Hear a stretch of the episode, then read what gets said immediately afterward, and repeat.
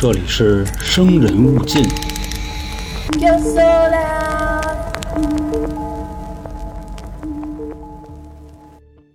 Hello 啊，朋友们，欢迎来到由春点为您带来的《生人勿近》，我是咱们台杀人放火将军员老杭。从本期节目开始啊，我的单人节目又要进入一个新的单元了，或者说是系列。因为呢，我最近又攒了点好货，决定给大家整一整。什么呢？加拿大十大奇案啊，Canada Ten。你像呢，咱们之前啊说过那个老香港十大奇案，还有新香港十大奇案，还有日本十大变态案啊，这都已经给大家说完了。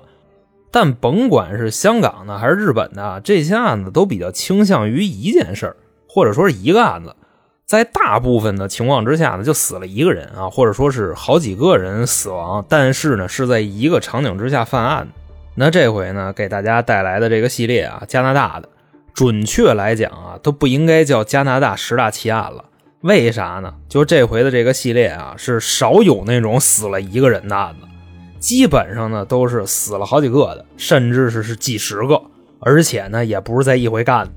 咱就算是加拿大近代啊最恶臭的十个杀人犯，且呢这十个人啊各有各的恶臭啊，各有不同，各有特点。那至于呢，就是之前啊给承诺大家的那什么柬埔寨十大奇案啊、越南十大奇案、老挝十大奇案啊，这个不好意思各位还得往后拖。为什么呢？我我真他妈找不着啊！就那块可能是要不人太少啊，还是这个信息比较闭塞。他这个消息他出不来，能理解这意思吧？那咱们啊就准备开始今天的节目，给各位带来本次啊加拿大十大恶臭罪犯的第一位。说呢，这个故事啊发生的地点在加拿大温哥华的东边。当时呢说这个地方啊很乱啊，算是那种就边缘地带，什么吸毒的、贩毒的、打架的、卖淫的、嫖娼的啊，这块属于啊就那个位置的支柱产业。说呢，就在这个地方啊，有一个特别奇怪的现象，就是他们那边呢，总会啊，在那一段时间特定的时间，总会莫名其妙的丢失一些妇女，就是隔俩月少几个，再隔俩月再少几个，最后呢，这么一统计，从一九七八年到二零零二年之间，这边一共丢了六十五个人，且啊，这些人全部都是风尘女子。同时呢，还有另一件非常奇怪的事儿。就是说啊，在当地有一个养猪场，这个养猪场里边的猪呢特别奇怪，就普通的猪啊，咱们理解的那种啊，啊就那种看见人啊，要不就跟那待着啊，就跟那歇着睡觉嘛，要不就跑，很少有那种主动上来就攻击你的，就那么个意思啊。你说它小白猪对吧？家猪又不是野猪，但是呢，这个养猪场里的猪。就有那么一部分啊，看见人了会追着你咬。反正啊，各位就可以按照海龟汤那个路子去分析一下这两件事它有什么联系。频繁失踪的女子，附近养猪场里的猪会追着人咬。还有呢，就是这位啊非常和善的养猪场的大叔，会经常为附近的邻居提供免费的烤猪排。那咱们节目开始之前啊，说俩事儿。第一个呢，就是咱们的八月特别节目已经上线了，主题呢啊恋尸癖。反正呢，这个特别节目的尺度啊比普通节目大很多。收听的方式呢，您可以关注啊春点或者是春点 mini，进去之后呢回复特别就可以找到了啊。这个系列呢叫春风大典啊，你们进去就看这玩意儿就行了。那第二件事呢，就是我上回说的那个不在西马和荔枝的听众啊，就其他平台的，比如网易的。每周呢，这个节目的更新啊，比之前就西马跟荔枝的它会少，少的是什么呢？灵异，还有李昌钰啊，还有这个生化危机编年史，这不也是啊？有好多平台的朋友都问啊，说这个灵异到底还做不做了？现在正做着呢，只不过呢，就西马跟荔枝有啊。就如果您感兴趣的话，您受累挪挪地方，实在不行啊，这个 A 号里边啊，那里也有，好吧？行了啊，这废话够多的了啊！马上就开始今天的节目。那这个故事呢，开始的时间啊是一九七八年，地点呢咱们刚才已经说了啊，加拿大温哥华的东区。简单啊介绍一下当年这个地方啊，基本上就五个大字三不管地带。啥意思呢？就是啊，说身处在这片区域的时候，就算你是一个五大三粗的大老爷们儿，你也会经常感受到这种莫名的威胁啊，因为这块实在是太乱了。你像啊，身临其境啊，周围的墙上全是涂鸦，你旁边各种各样的瘾君子啊，就 啊，这个站马路中间那都吸上了。还有呢，就是打扮的花枝招展的站街女啊，就甚至于给十美金啊，就能给你来个小活那种。再便宜点的呢，你递给他一根烟，但是那一根烟里得掺东西啊。反正甭管是拿嘴还是拿手啊，找一旮旯这事儿给你办了。反正说呢，在当地最有安全感的就这片区域啊，最有安全感就是盲流子，因为呢任门没有啊，也没有什么可怕的。那说呢，就在这个场面啊，跟一部法国电影特别像啊，什么呢？暴力街区。说这个高层把这片区域给他圈起来啊，也不管，管呢也管不过来。那意思呢，就让你们就就自生自灭吧啊！你们只要不到这个市区里边啊，或者说其他区域霍霍就完了。那说呢，就这个区域啊，在当年他这边的一个常住人口或者说居民的数量是一万五。从事这种犯罪行业的，外加上就这个客户啊，就这些人，人数呢超过五千人，比例已经到百分之三十了。就比方说啊，这个贩毒的他是犯罪，对吧？客户就是吸毒的，卖淫、嫖娼、拉皮条的啊。且还说呀，就这帮人超过百分之二十五啊，就这帮瘾君子，还有超过百分之八十的风尘女子，HIV 检测都是阳性。因为什么呢？他们抽大烟，互相串针头。这个其实啊，就这个艾滋病的传播啊，咱们在上初中的时候，青春期教育课应该都学过啊。他们那玩意儿，因为那针头对吧？他他换着使，都串上病了。那么就说啊，为什么就在加拿大的温哥华东区，唯独这个地方这么乱呢？反正外媒对这块的解释啊，就是冬季啊这边的气温比较友好，说呢就是这块到了冬天很少有那种零下的气温。所以说呢，吸引来啊这些流浪的人、无家可归的人，睡马路上他冻不死。但你说天天这么多人啊，白天夜里的就跟街上飘，也没工作啊，也不工作，那治安可不就乱吗？一年到头啊，可能被杀的人有那么十几个，但是这个嗑药死的啊，据统计有二百多个。反正就这么一地方啊，或者说这么一背景。等到了一九七八年的时候呢，这块就开始有那个奇奇怪怪的事儿发生了。就在我开头说的啊，风尘女子一个接一个的失踪。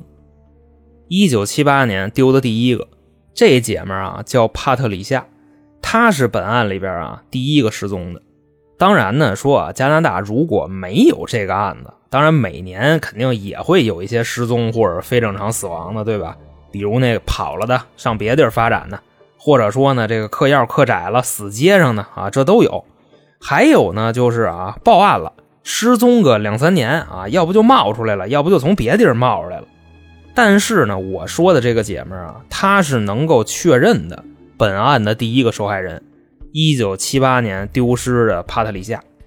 那天呢，就是跟街上啊，就正趴活呢啊，来一位，谈好了钱，上车跟人就走了，然后呢，就再也没回来。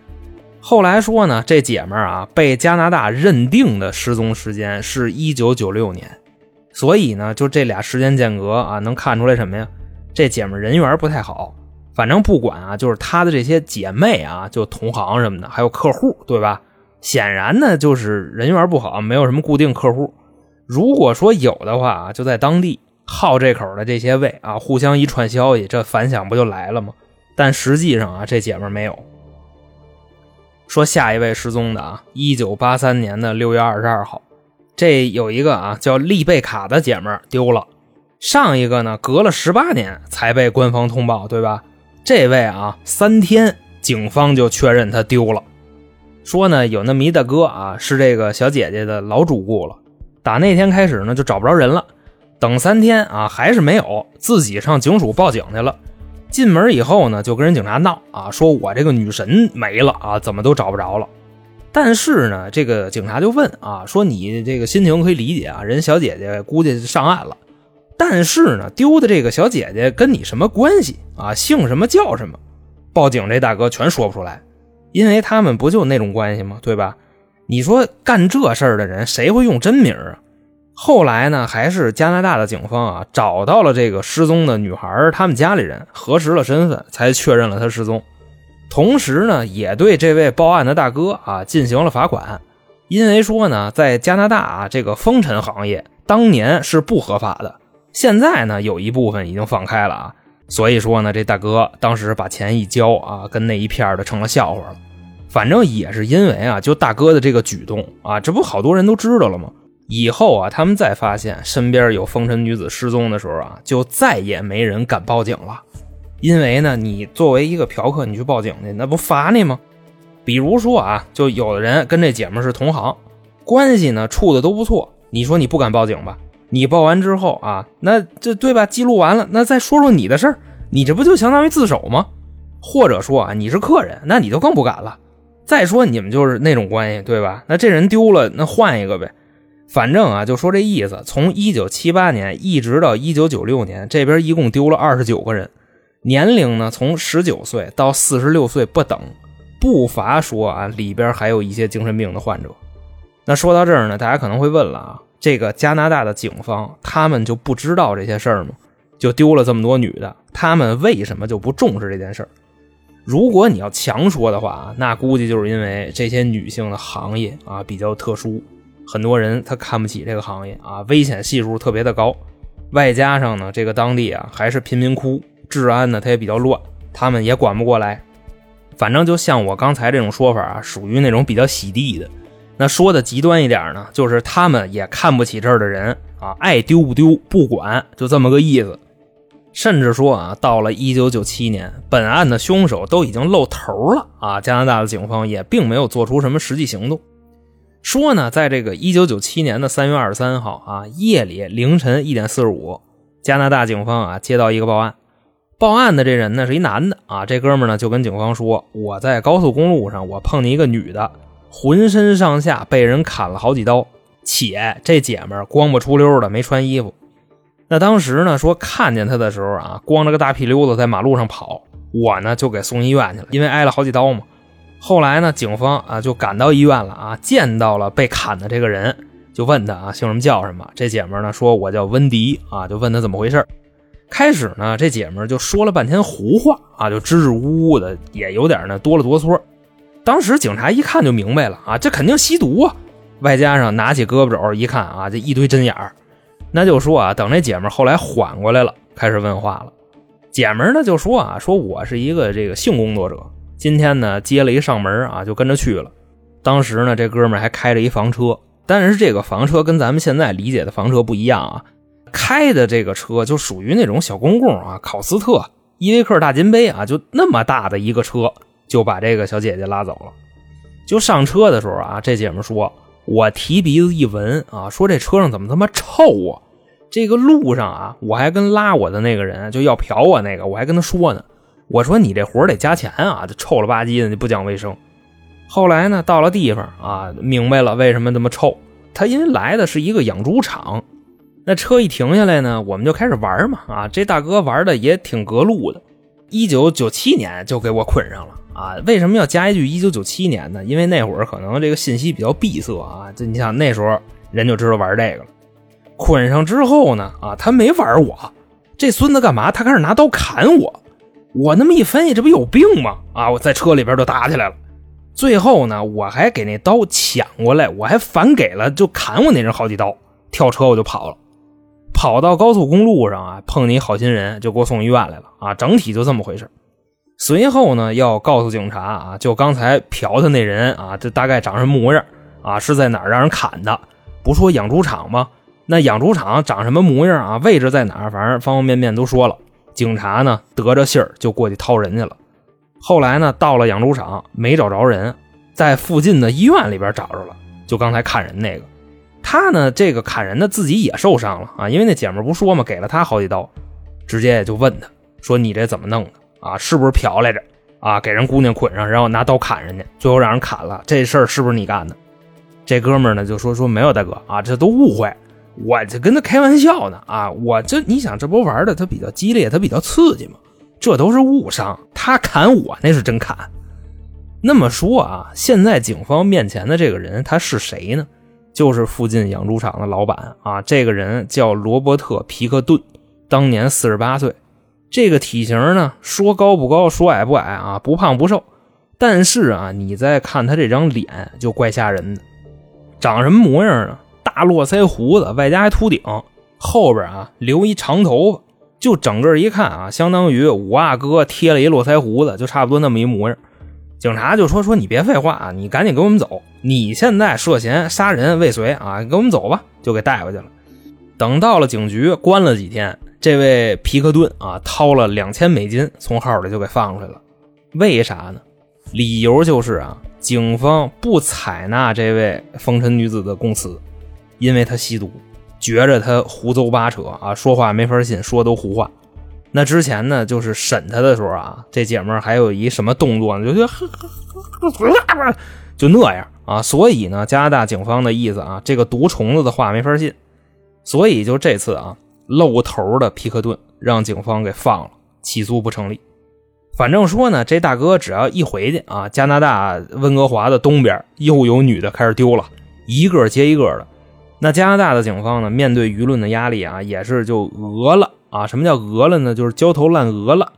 开始呢就怀疑啊，这个东区啊，就慢慢的大海捞针嘛，找人开始怀疑一个叫迈克尔的人。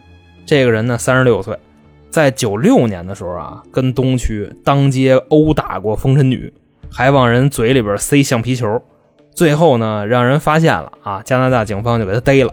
但是呢，一调查不是他。下一个捞的啊，这人叫巴里托马斯，四十三岁。九零年，因为给一个十四岁的女孩拉皮条，被判了五年。后来出来呢，又开始倒腾假烟啊，让警察抓了以后一查，也不是他，这个时间对不上。最要命的啊，就刚才被逮的这哥们儿，到了两千年四月份，他就跟学会了什么手艺似的啊，也开始殴打和虐待这些风尘女子，包括但不限于啊，抢劫、袭击、绑架、性侵、非法拘禁。那说到这儿啊，各位可能又会问了。就是这些风尘女啊，就不能不在这儿待着吗？对吧？哪儿哪儿都这么危险，兴许啊，你说你哪天你干点活啊，你挣俩钱就让人给抢了，然后呢还性侵你啊，你新买的裤衩给你撕了啊，鞋也不知道给你扔哪儿去了，你说就不能换个地方吗？或者换个业务？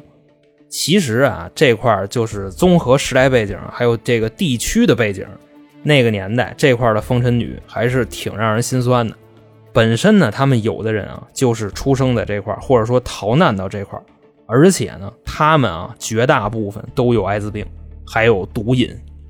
就说这人啊，一旦让毒瘾给拿了，那基本上就算废了。那这帮姐姐呢，跟这儿啊，就死循环，恶性循环，每天出活他们心里肯定也特别害怕。他们也知道危险，但是呢，为了那口大烟，他们遇到无理的要求，也就只能顺着。那往后说啊，时间又过了两年，到了一九九八年年底的时候，又有消息来了。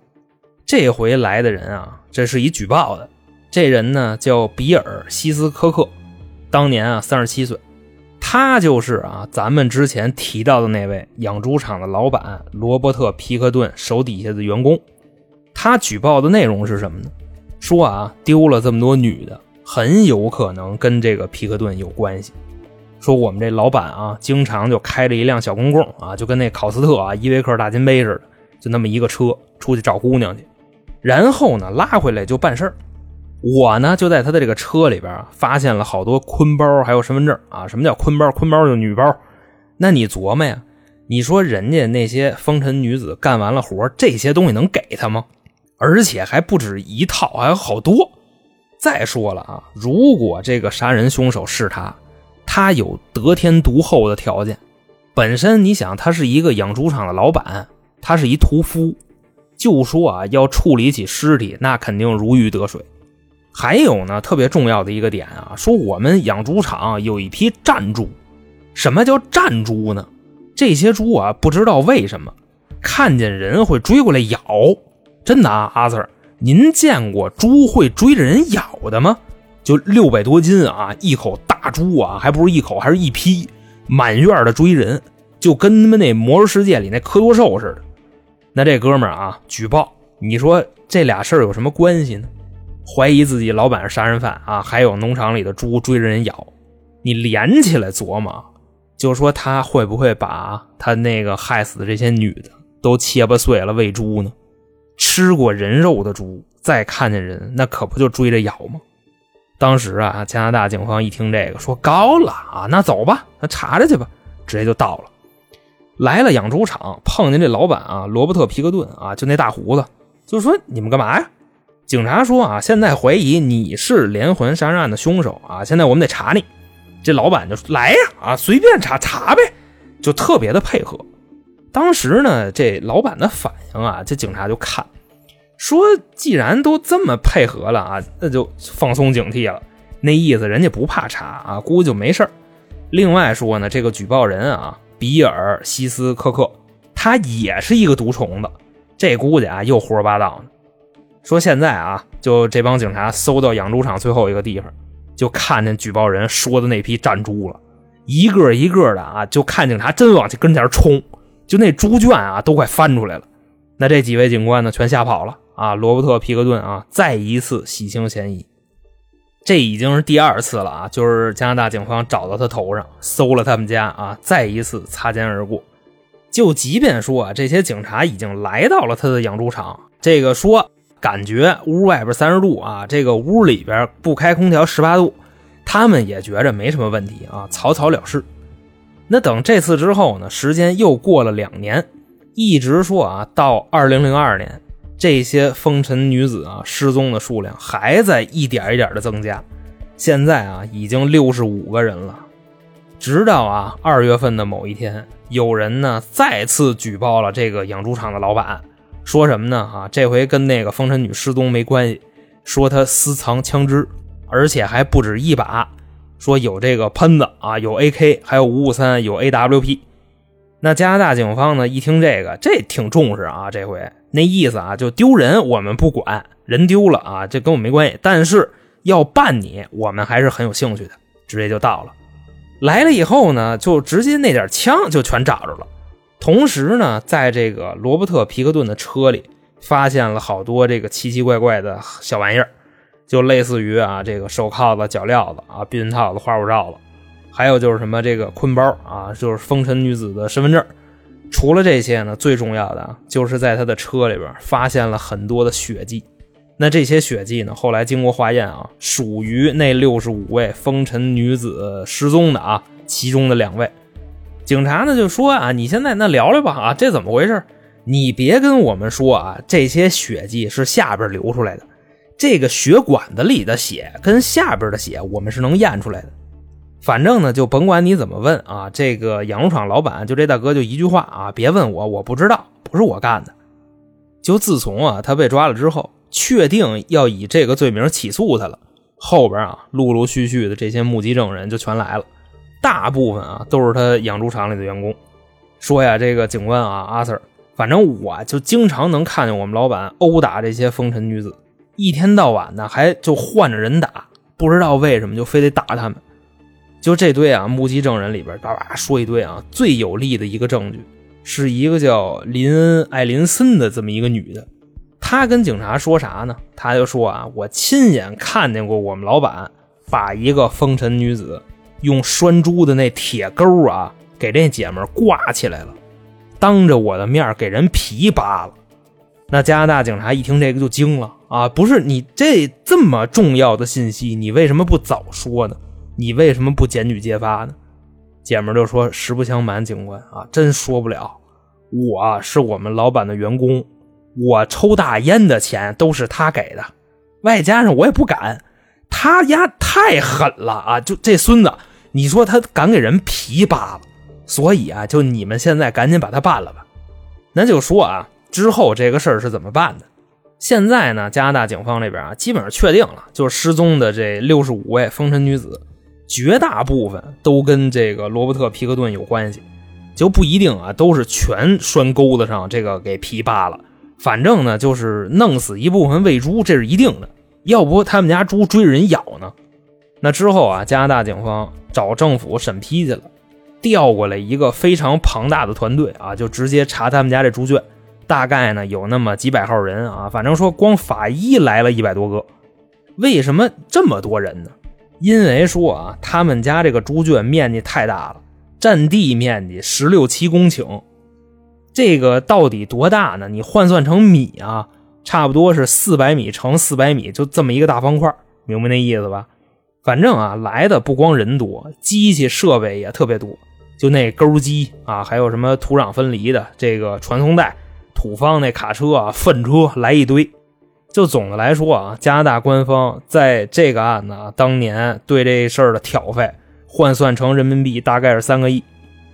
最后说呢，就这些人历时三年，从他们这个猪场里边啊，三十七万立方米的这个土壤，还有猪粪啊，就那么臭，找到了几十万个失踪妇女的残骸。这现在呢，就准备啊，对罗伯特·皮克顿进行起诉了。同时呢，在这段时间啊，还有一个特别大的插曲，说呢，在二零零四年的时候，加拿大的食品安全部门发了一条通知。说呀，在这个啊，这个广大市民朋友们，罗伯特皮克顿的这个养猪场啊，具体哪个哪个啊，什么牌子，卫生检疫有毛病有问题，他们家卖的猪肉里边啊有人肉，烦请说这个买过他们家猪肉的市民朋友们赶紧撇了，或者说啊送到公安机关鉴定。同时呢，就说啊底下那几个分销商啊，哪个哪个菜市场，你们这老百姓就别去了。那你说当地的人听了这个消息，他们会是什么反应呢？啊，那除了就，这是吧？啊，那还能有什么其他反应呢？那说回这个养猪场的老板啊，罗伯特·皮克顿，到了二零零六年的一月份啊，他这个案子啊轰动了加拿大，甚至是隔壁的美国，就这事儿开庭审理。能够确定的啊，跟他们家找到的这些尸体的残骸啊，跟那六十五位失踪的风尘女子能够对得上的有二十七个。现在呢，就以一级谋杀罪起诉他，但是呢，这个起诉失败了。为啥呢？啊，就算是这个加拿大，你们花了这个这些法医啊，花了国家三个亿找到这些证据，没有任何一个是直接证据。你说你起诉他杀人，你还起诉他一级谋杀，这定不了罪，啊，所以在法庭上直接就散了，就那意思，就是让这哥们逍遥法外了呗，啊，就接着出去霍霍去，啊，那当然必不可能。加拿大的警方啊说，由于证据不足啊，让法庭给撅了。但是呢，罗伯特现在啊，就这皮克顿仍然是最大的嫌疑人啊，释放那绝对不可能，就必须关在看守所里边候审。那这个时候呢，加拿大警方啊就安排进了一卧底啊，跟他一屋待着。后来说呢，待了一阵子，等这俩人混熟了啊，罗伯特皮克顿就开始跟这卧底吹牛逼，说：“兄弟啊，知道哥哥是怎么进来的吗？我是一连环杀手。江湖传言啊，咱们这边丢了六十五个女的，有四十九个都么我干的。我现在我就差一个啊，就凑够五十了。”反正呢，警察起诉我也没证据啊，到时候我出去，我非得给他凑够了。那当时呢，这话从嘴里一出来啊，卧底这边就说：“哎呦，谢谢您大哥，有您这句话啊，我就算是能回家了。”说完了啊，嘎，衣服一脱，从这屋就出去了。那罗伯特皮克顿呢，跟这段卧底啊，就这个对话还有视频，完整的被屋里的监控还有窃听器给收进去了。那么说呢，最后啊，到了二零零七年年底二审。罗伯特二级谋杀罪名成立，判终身监禁。那么说，为什么不是一级呢？咱们之前已经无数次的解释过了啊，他这个是随机杀人，而且没有任何证据能证明他有预谋啊，就这么简单。那这个案子呢，跨度已经二十多年了，很多证据都查不出来了。最后说呢，加拿大又是一个没有死刑的国家，这哥们儿啊，到今天也在加拿大的监狱里边关着呢。啊，已经苟活到七十三岁了，那咱们啊就祝他今年拉倒就完了。因为说呢，按照咱们国家的一句俗语，“七十三八十四，阎王不叫自己去”，啊，那么多受害者的冤魂都在下边等着他呢。那么好啊，这个就是自一九七八年到二零零二年，加拿大风尘女子连环杀手罗伯特皮克顿，在这儿呢就给您各位啊讲述完毕。如果您喜欢我们的节目呢啊，欢迎您关注公众号啊，那里边呢有这个平台没有的特别节目，还有周边产品的购买方式，还有呢就是进群的方式。那成，今天就这么着啊！我是本台的杀人放火江源老航，我们下期再见，拜拜。